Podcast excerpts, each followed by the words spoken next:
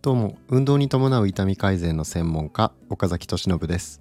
機能神経療法家ファンクショナルニューロセラピストとして国内外の一流の指導者から学んだスキルで病院で改善しなかった方の症状を再発しない状態に導いています。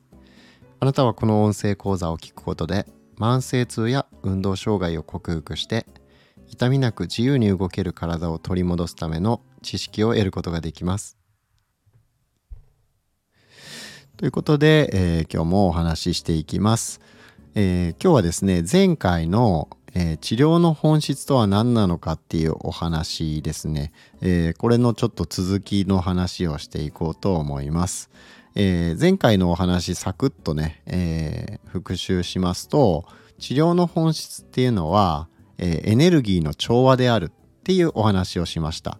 えまあ、分かりやすいのは自律神経ですよね。えー、自律神経は交感神経と副交感神経という、まあ、その2つが、えー、のことをその自律神経って言ってこれが僕らの体、え24時間365日自動的に僕らの体を、えー、制御してくれてるわけですね、えー、ちょうどいい状態に保ってくれてるわけです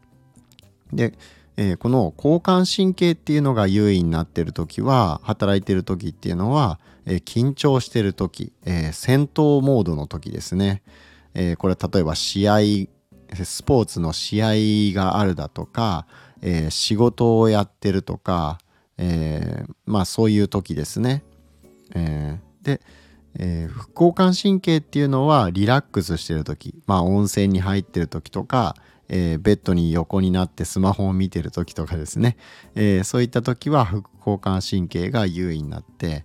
あまあリラックスしてる時ですね。でこれも、えー、調和が崩れてる時っていうのはものすごく安静にしてしまってるずっとね家から家でダラダラ過ごしてるっていうことになると副交感神経が優位にななりすぎてしまって、えー、これはいろんな意欲がなくなってきちゃうんですね。なんかその、えー、ちょっと負荷がかかるストレスのかかるようなことでもえー、もう体勢がなくなっていってしまってもうなんか何やるにしてもだるいなっていうように感じてしまうとかまあそういった無気力状態ですね。っていうのになりがちなんですね。副交感神経が優位になりすぎると。なのでストレスは良くないリラックスは大事だってそれは確かにそうなんですけど、えー、これも結局のところバランスだよねっていう話なんですね。えストレスが全然ない状態っていうのも、えやっぱりこれは病気になってしまう無気力状態っていうその、えネガティブな状態になってしまいますし、え逆にストレスが強すぎる、え環境にずっといるだとかですね自分の気が休まることがないっていうような状態が長く続いてしまうとこれは交感神経が優位になってしまうので、えー、まあまたこれもまた病的な状態になってしまいやすいと。なので、えー、この自律神経にしてもそうですし、えー、僕らの筋肉ですね。体の、え前後上下左右、え右と左の筋肉がアンバランスだったり、え前後の筋肉腹筋の方が腹筋とか胸の筋肉すごく鍛えてるけど背中側の筋肉があんまり鍛えられてないとか上半身すごく鍛えられてるけど下半身はあんまり鍛えてないとか、えー、まあそういった形で、えー、まあ、バランスが調和が取れてないっていう状態になってくると、えー、これはね、えー、まあおかしなことになってしまうと。自然界を見ても、え建物なんかはやっぱりしっかりとした構造物っていうのは、まあ、当然ですけど土台がしっかりしていて、え上に行くほど細くなってたりだとか、えー、まあするしますよね。上に行くほど大きくなってる構造物ってなかなかまあ、えー、ちょっとまあ難しいじゃないですかあの構造的にちょっと問題あるじゃないですか、えー、まあそういった形で、えーまあ、自然な状態エネルギーの調和が取れてる状態っていうのは、えまあ、病気に僕らはなりにくいんですよね。なんだけど、え、栄養が過剰になったりだとか、え、逆に栄養が不足になったり不足した状態になったりすると、え、これはやっぱり、え極端な方に寄ってしまってるっていうことで、え内臓脂肪が、えたくさんついてしまう状態になったりだとか、えー、逆に筋肉がちゃんと作れないような、えー、栄養がね足りてないっていうタンパク質足りてないっていうような状態になったりだとか、えー、まあ、そういったことで、えこの食べる、え質とか量のバランスっていうのも調和が取れてるかどうかっていうのもすごく大事ですよね。えなので、えやっぱり過剰もダメだし不足もダメっていうことでそのバランスがいい状態えー、その調和を取れてる状態に導いてあげる体それがま治療っていうことですよっていう、まあ、お話をしたんですよね。えー、でまあこれは内臓、まあ、その神経系自律神経とかにおいても筋骨格系、えー、それにおいてももうね内側も外側も結局はそのバランス調和が取れてるかどうかっていうのがすごく大事な状態なんですよね。で、えー、まあそういった話なんですけど、えー、もう一つ治療においてすごく大事な概念っていうのが、えー、やっぱありまして、えそれは、まあ、これね治療過程の5つの R っていうことをね、えベン・コーマックさんっていう、まあ、その痛みとかリハビリにすごい詳しい海外の、え先生なんですけどがちょっと言われてましたのでそのお話をねちょっと今日は、え昨日のお話の続きで、えー、ちょっと深掘りということでお話ししていきます。で5つの R、え、1つ目はレッドフラッグ、え、レッドフラッグスですね、え、レッドフラッグそして、え、2つ目がリアシュア、えー、安心させる3つ目が、えー、リコンセプチュアライズ、えー、再概念化。4つ目が、えー、リカリブレイト、えー、再検査。で5つ目がロバスト、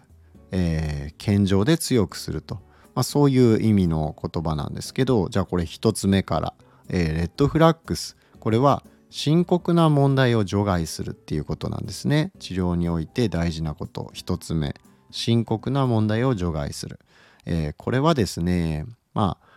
ああのー、例えば腰痛で考えた時にえ脊柱管狭窄症だったり椎間板ヘルニアとかだったり、まあ、そういったのは施術で、えある程度症状を改善できるよっていう場合が多いんですけど、え一方でですね、えー腰の痛みでその脊髄腫瘍とかですねそのもう脊髄に腫瘍ができてしまってるような状態っていう、まあ、明らかにその治療施術でどうこうできるような状態からも逸脱してるっていうような場合も、えー、本当にごく稀なんですけどやっぱりあるわけなんですよね。えー、なので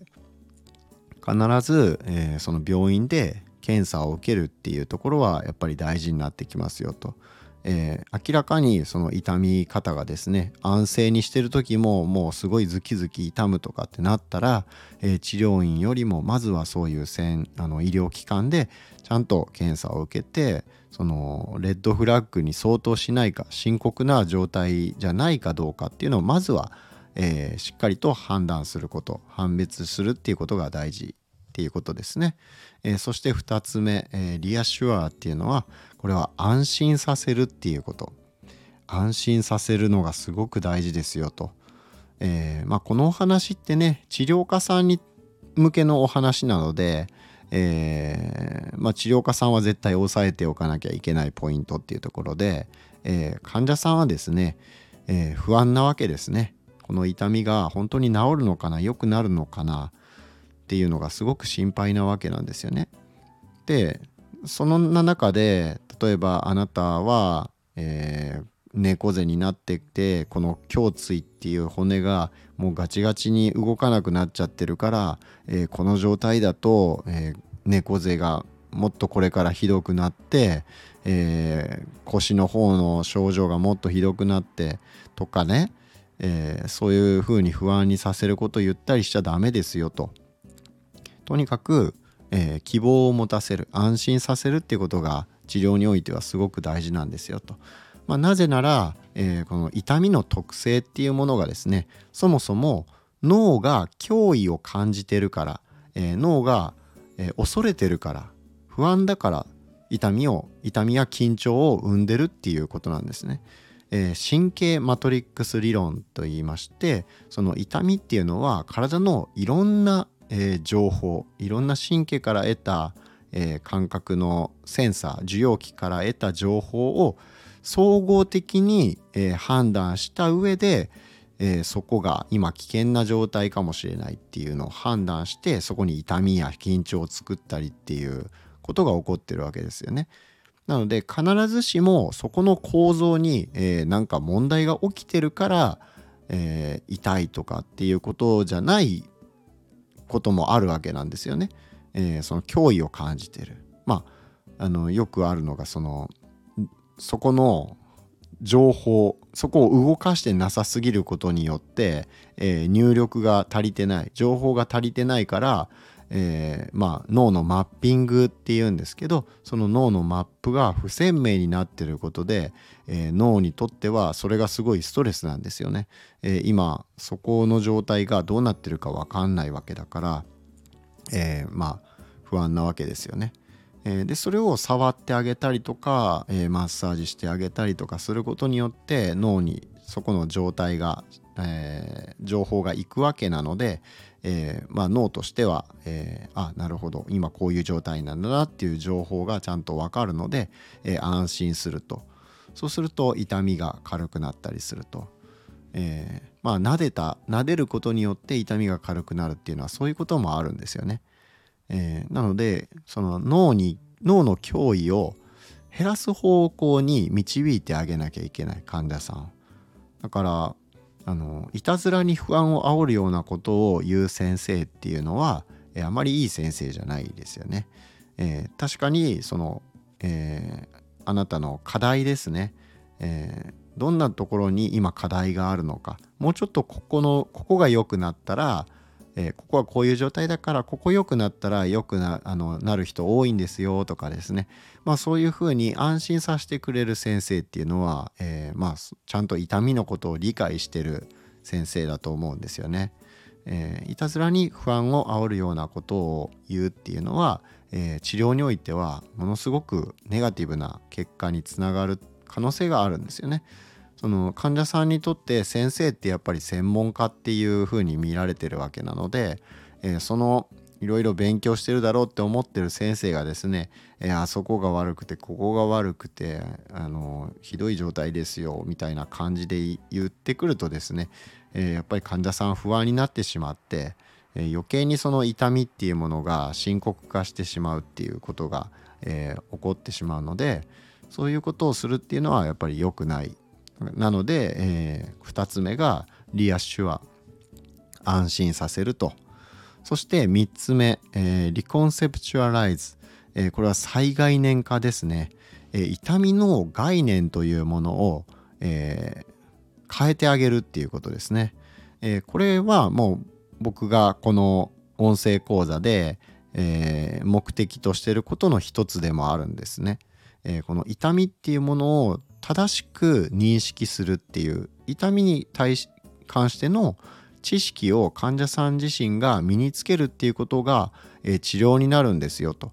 そういうことなんですよね。えー、僕の今までの放送を、えー、聞かれてる方だったらわかると思うんですけど、えー、その痛みっていうのは単に構造的な、え問題組織に損傷があるから痛いっていうことだけじゃないんだっていうね、えー、その脳の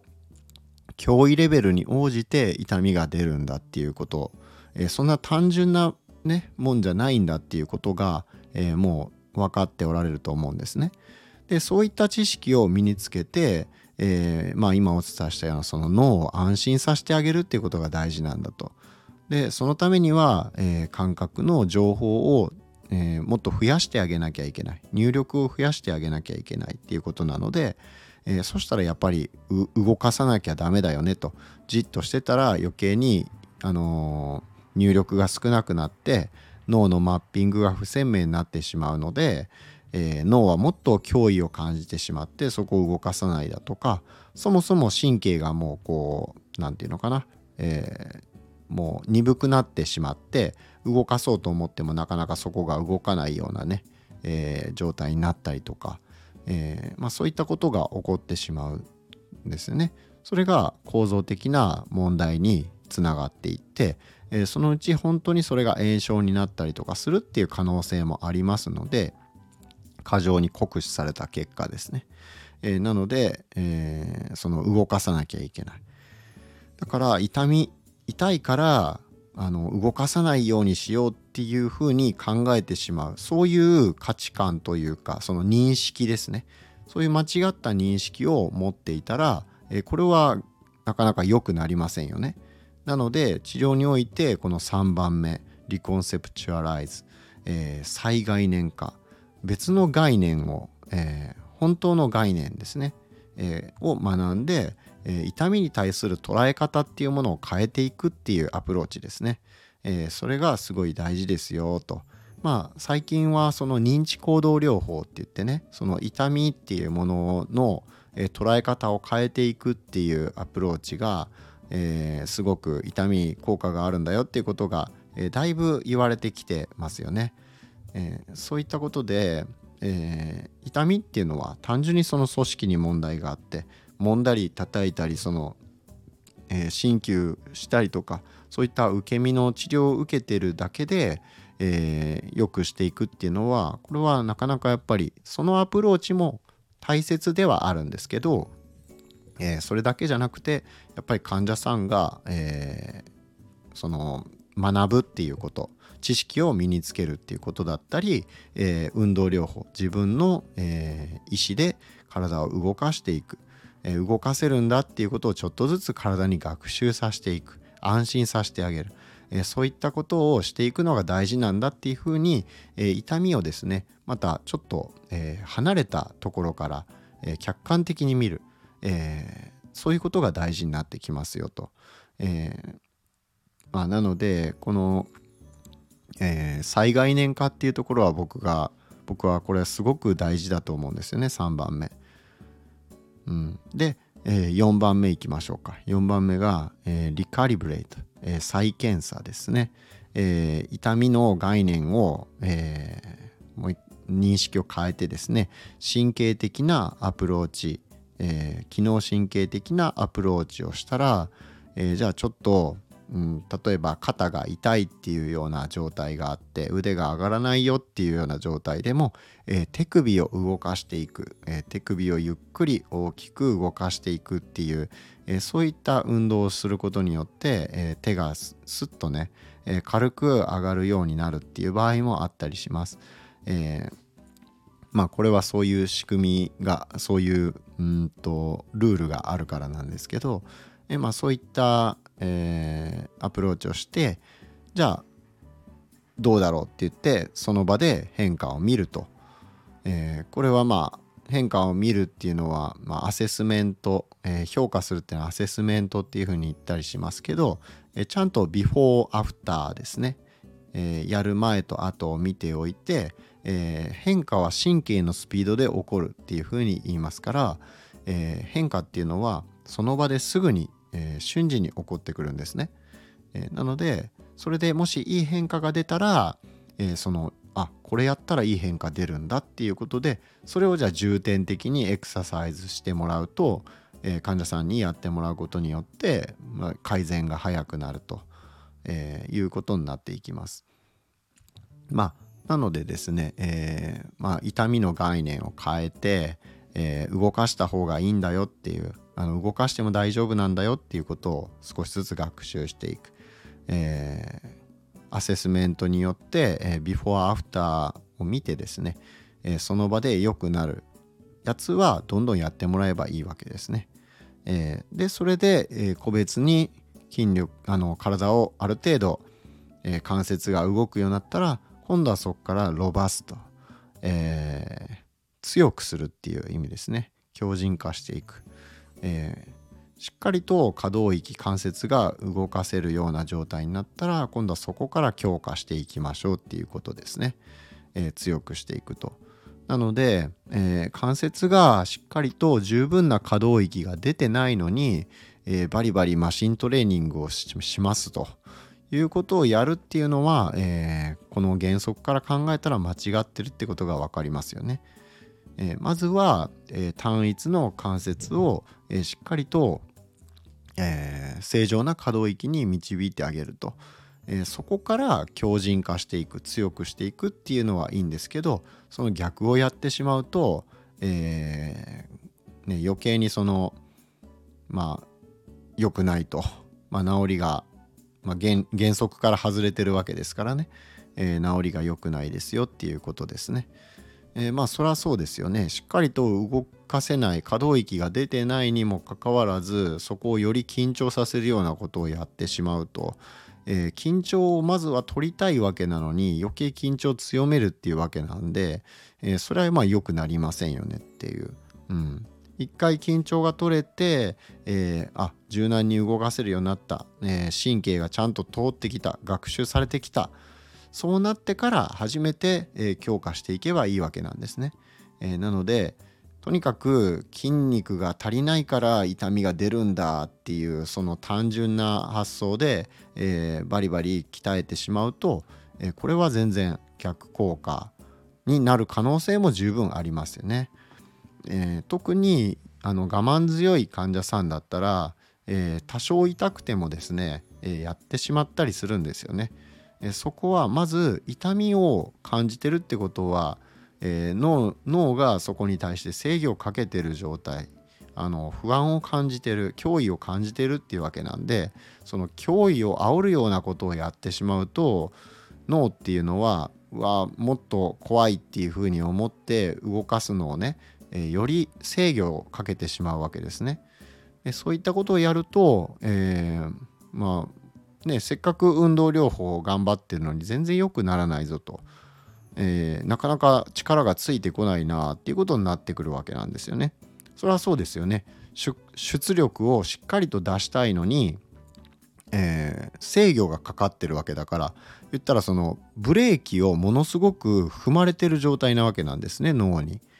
脳にすごくブレーキ踏まれてるのに、えー、意思でその自分たちの意思でこう力入れっていう風にグググやってもですねそれはもう無意識の領域で脳が制御してしまってて、えー、僕らはもう脳がね脳のまあ言ったらその脳をいかにコントロールするかっていうところが大事なのに、えー、もうその無意識下でね制御がかかってブレーキ踏まれてるのにいくらこっちがアクセル踏んでもですねそれはスピード出ないわけなんですね。えなのでまずはその脳がブレーキを踏んでしまってる状態っていうのを、えー、やめさせなきゃいけないんですね。ブレーキ踏まなくても大丈夫だよっていうふうに、あのー、教えてあげなきゃいけないわけですね。そういうふうに学習していく必要があるわけですね。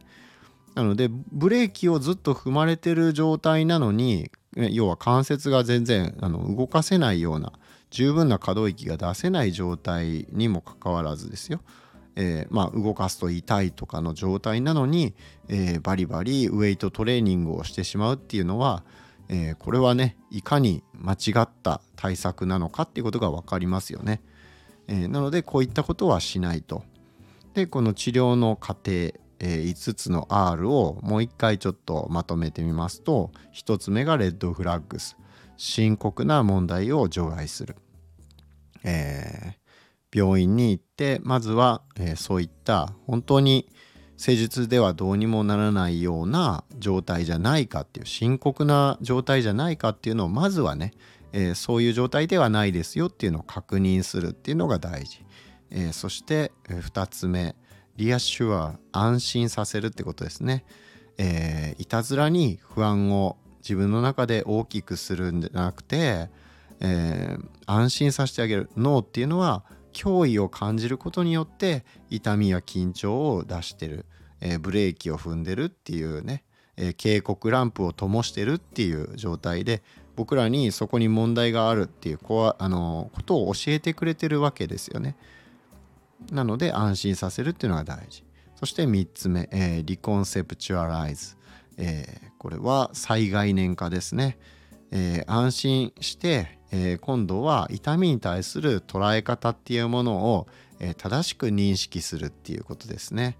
えー、痛いんだからそこに絶対なんか問題があるんだっていうふうに、えー、組織にねなんか損傷があったりとか炎症があったりだとか問題があるんだっていうふうに考えがちなんですけど必ずしもそうとは限らないですよっていうこと、えー、痛みっていうのは、えー、いろんなその情報、えー、体制感覚とかであとはその脳のね思考ですね。考えてること、えー、体の動きのセンサーだったりとか、えー、視覚聴覚、えー、そういった五感ですね。五感の情報だったりとか、えまあ、そういった総合的な情報から、え判断して痛みっていうものっていうのは僕らの脳が作り出しているものなので、えまあなのでそのそういった概念痛みに対する概念っていうものの理解を深めっていうことですね。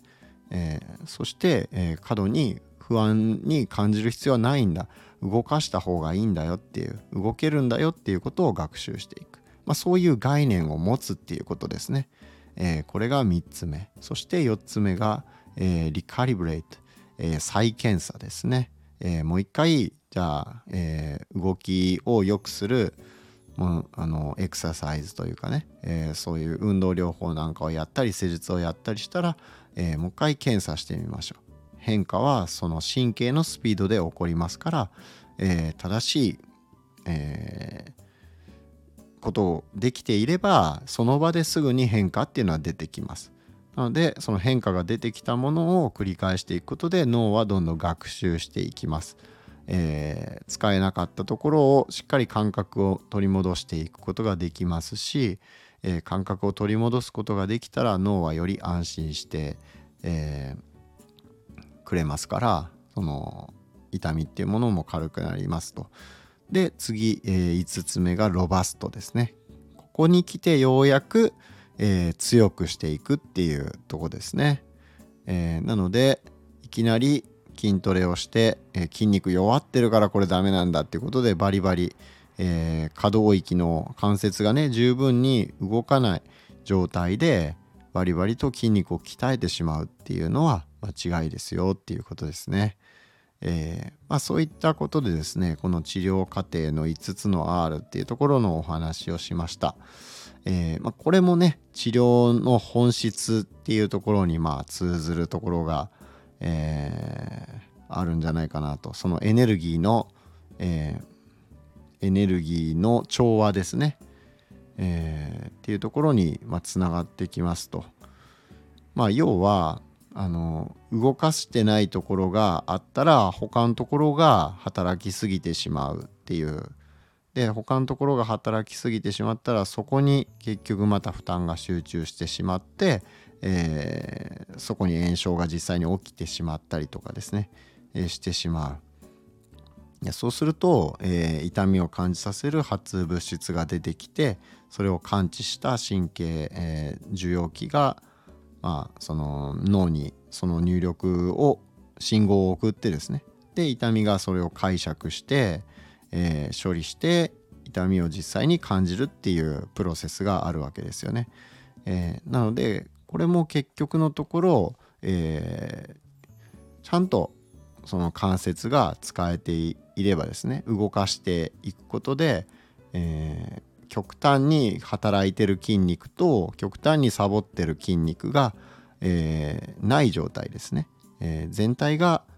え有機的につながってちゃんと、え全体として働いて機能してる状態っていうのにまあ要するにこれが調和が取れた状態っていうことですよね。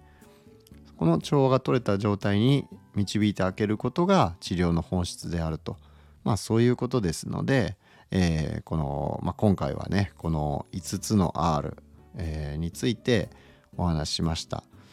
えーまあ、これもね非常に大事な考え方になりますので、えー、ぜひですね1回でちょっと難しかったなっていう方は、えー、2回聞いていただけると、まあ、より理解が深まるんじゃないかなと思います。えー、ということで、えー、今回は以上にしときましょうかね。えー、前々回ですね、僕インソールのお話ししたんですけど、そのインソールすごく、ね、あの症状の緩和に役立つケースが多いよっていうような話で、えまあ、したんですけど、これがですね、僕はあのその時のお話で、このホームソティックスメディカルっていうね、あの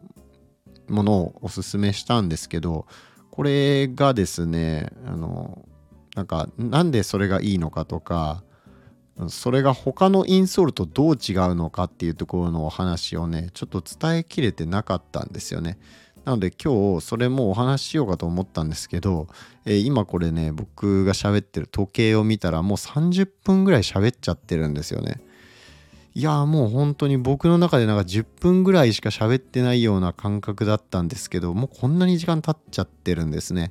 ちょっと驚きました。まあ、なのでちょっとこのフォームソティックスメディカルっていうまああのインソールが、えー、他のインソールとまあ要は特徴ですね。うん。えー、どんな方にぴったりなのかとか、まあ、そういったところのお話が、えー、また次回したいなと思います。えー、ということで、まあ、今回は痛みの本質えー、はエネルギーを調和させるっていうところのお話から、えー、5つの R っていう考え方ですね、えー、それについて話しました、えあなたが痛みに対する知識体を、まあ、体に対する知識と痛みに対する知識っていうのをどんどんつけていけばいくほどですね、えその脳っていうね、複雑なシステムの理解が深まって、えなるほどと。まあそれがそういった学習すること自体がですねその痛みを解消していく上で、えー、非常に大事なんですよね。えー、それもあのもうそういうエビデンスが出てるんですね科学的に分かってるんですね患者さんが情報を得ることが、えー、症状の改善につながりますよっていうのは、え、あのまあはっきりとエビデンスが出てます。日本整形外科学会の、えー、変形性膝関節症の治療のガイドラインとかにも、えー、そういった患者さんの学習、えー、が治療につながるっていうようなことはねあの国際的な変形性関節症会議なんかでも言われてたりしますので、えーまあ、ぜひですねこの、えー、ラジオポッドキャスト音声講座をご参考いただいて、えー、痛みに対する理解っていうものを深めていって、えー、痛みあなたがですねそういった悩みを克服できたりとか、まあ、ご家族の方が克服できたりとか、えー、そういった貢献につながれば嬉しいです。ということで今回は以上で終わります。